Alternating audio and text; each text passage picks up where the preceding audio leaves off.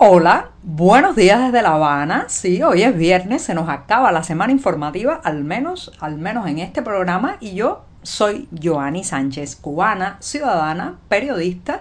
Además, la jornada ha amanecido muy cálida con algunas nubes aquí en la capital cubana, de manera que abriré una a una las persianas de esta ventana 14 para asomarme e invitarlos a todos ustedes, claro está, a que se asomen junto a mí a los temas y las noticias más importantes de este 14 de mayo de 2021 aquí en Cuba.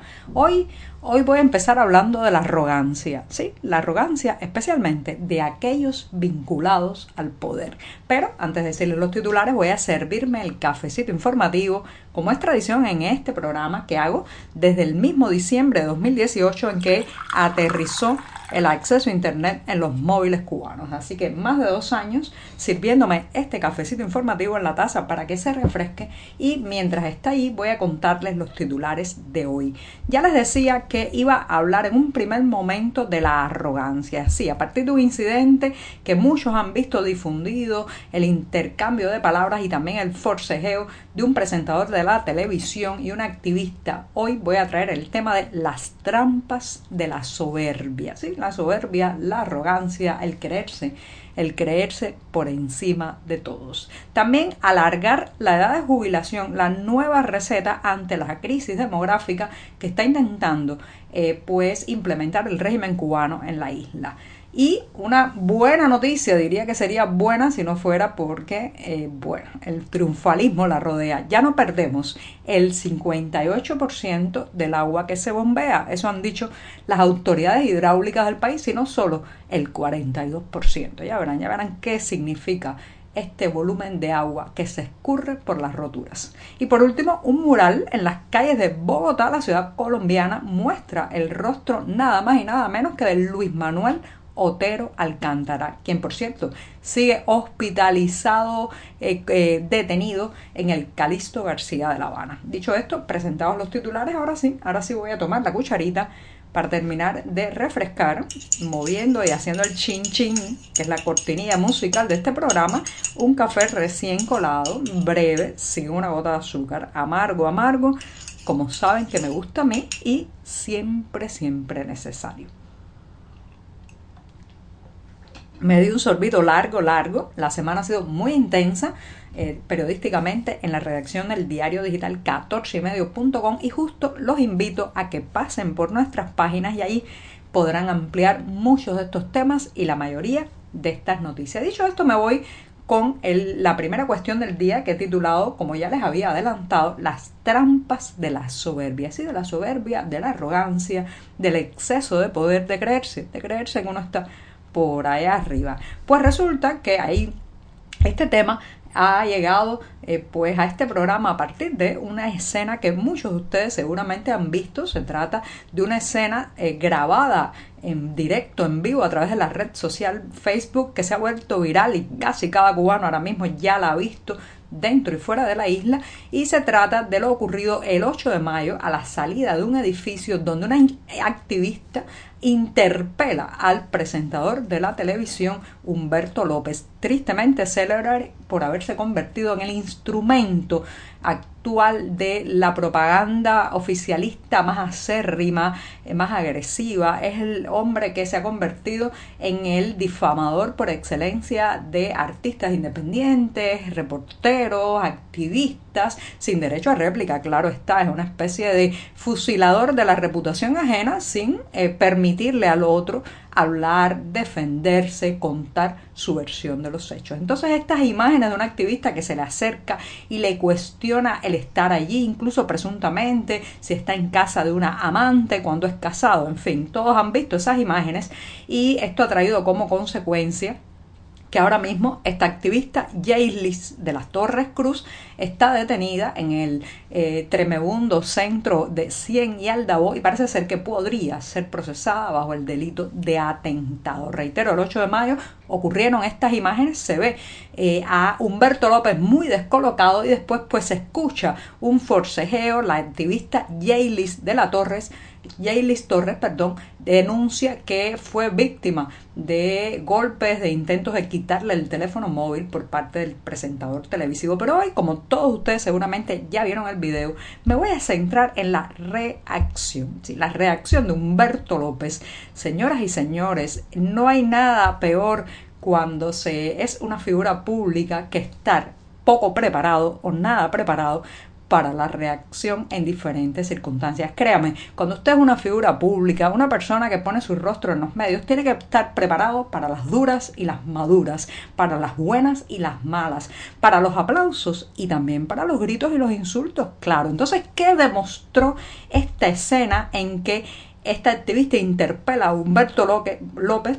Él pierde eh, sencillamente los papeles, pierde la cordura y la agrede, bueno, las trampas de la soberbia. Cuando usted no está acostumbrado a dialogar con el otro, cuando no está acostumbrado a que lo cuestionen, cuando no está acostumbrado a vivir en la pluralidad de la diatriba, bueno, pues pasan estas cosas. Se cree que Nadie va a poder acceder a usted con un criterio diferente, que nadie va a poderlo cuestionar, que nadie va a poderlo interpelar en público. Y ahí es donde eh, comete los errores y como se dice en buen cubano, mete la pata. Ningún funcionario, ninguna figura pública oficial cubana está preparada para el cuestionamiento. Todas las veces que han sido cuestionados desde el propio Raúl Castro pasando por el, el, ministro de Cultura hasta Humberto López, han perdido el tino, se han descolocado, han hecho un verdadero ridículo al responder de manera airada, de manera agresiva, incluso de manera física contra el otro. ¿Qué quiere decir esto, señoras y señores? Primero, bueno, evidentemente eh, los asesores no existen, no les preparan eh, para este tipo de circunstancias, pero por otro se han creído su propio monólogo de que aquí en este país todo el mundo piensa como ellos y nadie, nadie los va a cuestionar en las calles, que nadie va a tener el valor de señalarlos con el dedo, que nadie va a cuestionar su accionar. Bueno, pues prepárense, prepárense porque este tipo de circunstancias y situaciones van a ir creciendo y ahora con las nuevas tecnologías se transmiten en vivo y se nota esa, esa arrogancia del poder, esa soberbia del que se cree intocable y lo que terminas haciendo tremenda chapuza y tremendo papelazo. Lo cierto es que después de ese 8 de mayo, eh, Humberto López no ha vuelto a salir en su espacio del noticiero estelar de la televisión, donde fusilaba la reputación de activistas, periodistas independientes y artistas. ¿Por qué será? Porque esto tiene un costo. No prepararse para el cuestionamiento, no estar preparado para la crítica, no estar preparado para la diatriba, tiene un costo en imagen y en prestigio. Ya él no tenía mucho prestigio, pero esto yo creo que ha sido el puntillazo final. Así que ya saben, la soberbia, la, arrogancia, el creerse lo que uno dice, eso tiene su costo. Y ahí lo estamos viendo sobre la figura del tristemente célebre Humberto López. Bueno, me voy a dar un segundo sorbito de café para seguir en este viernes y con esto me voy a otro tema que no tiene que ver con el café ni nada por el estilo, ni con presentadores televisivos, sino con los ancianos cubanos, las personas, señoras y señores, que están jubilándose ahora mismo, pensando que pueden regresar a sus casas, eh, tener el, el, descanso merecido después de décadas y décadas de trabajar, estar con sus nietos, tener un nuevo hobby, hacer otro tipo de tarea que no sea levantarse cada día temprano para ir al trabajo. Bueno, pues esas personas ahora mismo puede ser que vean eh, peligrar esta jubilación, este merecido descanso, porque, bueno, pues hay una nueva estrategia socioeconómica para enfrentar la crisis global y la crisis demográfica que está viviendo en este, este país, de la que ya hablamos ampliamente en varias emisiones de este podcast Ventana 14 y como la población cubana cada vez envejece más, nacen menos niños y los jóvenes se van a raudales, bueno pues ahora La Habana, el régimen de La Habana está tratando de implementar lo que eh, una de esas medidas de prolongar la edad de jubilación, sí, esas mismas que en la televisión oficial, cuando las aplican en otros países, las llaman medidas neoliberales. Pero bueno, cuando las aplican aquí, eh, no, no se les puede cuestionar, no se les puede criticar, no se puede salir a la calle a protestar en masa los jubilados. Lo cierto es que esta estrategia va avanzando y esta semana se ha hecho pública la información de la aprobación de un nuevo decreto ley. En realidad se publicó la pasada semana, pero ha sido tema más bien de discusión y de debate en las redes sociales durante los últimos días para eh, invitar, invitar a los jubilados a reincorporarse al trabajo dándole algunos incentivos económicos. Por eso, reitero, el decreto ley busca eh, que eh, el interesado se mantenga por cinco años más allá de la edad de jubilación actual con una forma de pues evitar que la plaza se quede vacía, que el número de población eh, laboralmente activa siga disminuyendo, pero esto, esto no acaba de gustar mucho, no acaba de eh, haber sido bien recibido porque eh, imagínese usted la compensación, el plus, el dinero adicional que recibiría esta persona por quedarse cinco años más en su puesto laboral, pues no es incentivo para nadie. Estamos hablando de pesos cubanos en un país, en un país donde es ahora mismo el dólar el que marca la diferencia. Así que reitero lo que los noticieros nacionales llaman medidas neoliberales.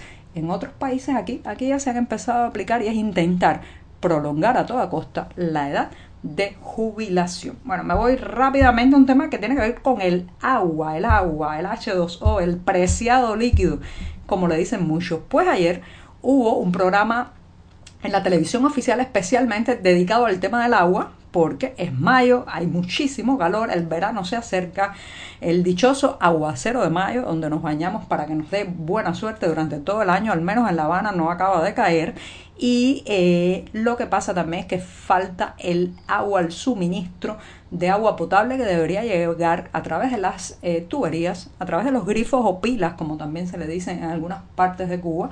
Y eh, bueno, pues la gente está un poco desesperada con este calor, no poderse dar una ducha, no poder fregar bien, no poder lavarse las manos con toda la frecuencia que merece esta situación pandémica y de repunto de COVID 19 que estamos viviendo en la isla. Y entonces llegan las autoridades hidráulicas y eh, exhiben como un logro, fíjense ustedes, exhiben como un logro que se ha mejorado el tema de las roturas, también conocidas en Cuba como salideros, porque hemos pasado de perder el 58 del agua que se bombeaba en 2011 se perdía, reitero, el 58% del agua bombeada a través de roturas, a través de salideros y ahora, ahora solo perdemos el 42%. Vaya, fíjense cómo está el triunfalismo de la prensa oficial que le parece que esta diferencia es positiva. Señoras y señores, un país, una isla con serios problemas para obtener agua y almacenarla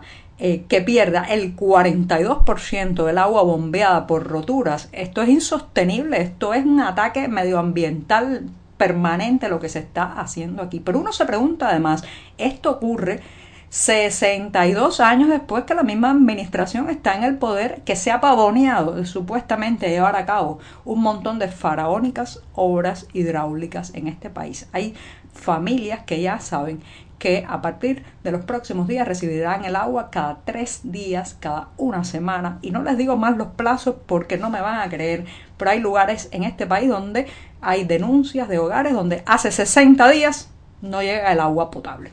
Bueno, me voy rápidamente recomendándoles que si está por Bogotá, si alguien pasa por eh, una de sus principales calles, la carrera 11 de Bogotá, pues allá Allá podrá ver un mural del disidente y artista cubano Luis Manuel Otero Alcántara. Así que ya saben, allá también están recordando a Otero Alcántara, que por cierto sigue, sigue hospitalizado, detenido, prisionero en el hospital Calixto García. El, eh, el mural que ha sido fotografiado y difundido en las redes sociales tiene eh, la frase famosa de Otero Alcántara de estamos conectados. Así que estamos conectados desde La Habana a Bogotá con este mural de Otero Alcántara y también estamos conectados con su salud, estamos conectados con la denuncia de que lo liberen cuanto antes. Y con esto me despido, sí, me despido hasta el próximo lunes. Espero que extrañen este programa. Muchas gracias.